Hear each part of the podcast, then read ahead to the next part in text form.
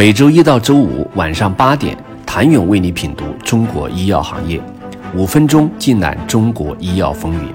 喜马拉雅的听众朋友们，你们好，我是医药经理人、出品人谭勇。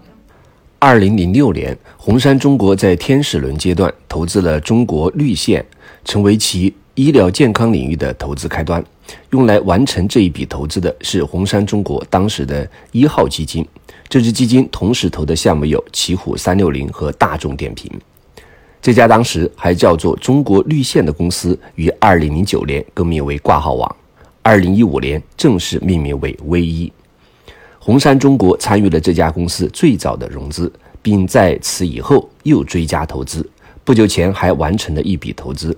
最近，唯一被传出即将赴港上市的消息，估值高达一百五十亿美元。几乎就在投中国绿线的同时，二零零七年，红杉中国还投资了一家名为伊格斯的 CRO 公司。这家公司后来被国际 CRO 公司 PPD 收购。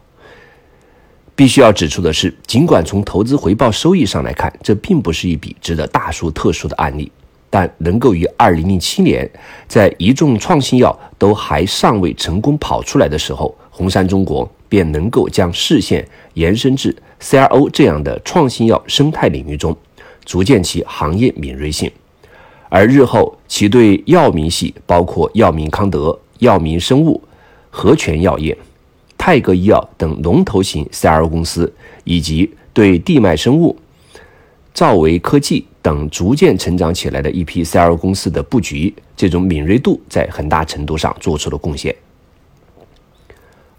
而另一方面，即便在这样的环境下，红杉中国还面临着不断崛起的竞争对手的挑战与竞争。红杉中国正式开启医疗健康投资的2006年，启明创投成立。这家如今掌管资金规模接近60亿美元的投资机构，在过去十余年，也先后投资出了甘李药业等众多成功案例。2008年，李来亚洲基金开始从李来制药的风险投资部门孵化出来。并作为专业的医药产业基金于二零一一年独立。应该说，过往十余年来，红杉中国的医疗健康投资是在各方势力崛起、群雄环视的形势下，成功破局，闯出了一条自己的道路。红杉中国最早期的投资全程陪伴的特点，也在这一阶段就已经开始充分体现。在红杉中国医疗健康投资版图中。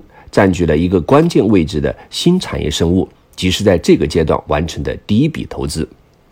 那个时候，新产业生物所处的 IVD 领域还远未像当下这般因为疫情而备受关注，属于医疗健康领域大背景下典型的小领域。但红杉中国投资判断很清晰：首先，中国 IVD 领域整体市场需求有明确的长期增长趋势。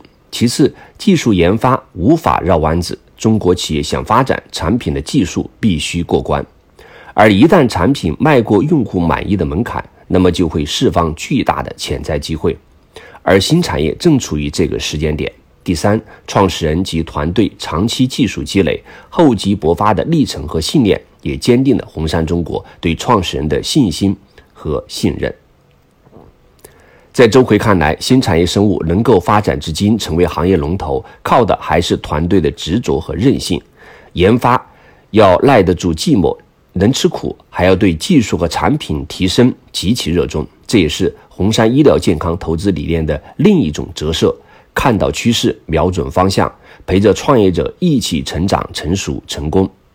想了解能够做到平均每月一起 IPO，红杉中国都做对了什么？请您明天接着收听，谢谢您的收听。想了解更多最新鲜的行业资讯、市场动态、政策分析，请扫描二维码或添加医药经理人微信公众号“医药经理人”——医药行业的新闻与资源中心。我是谭勇，明天见。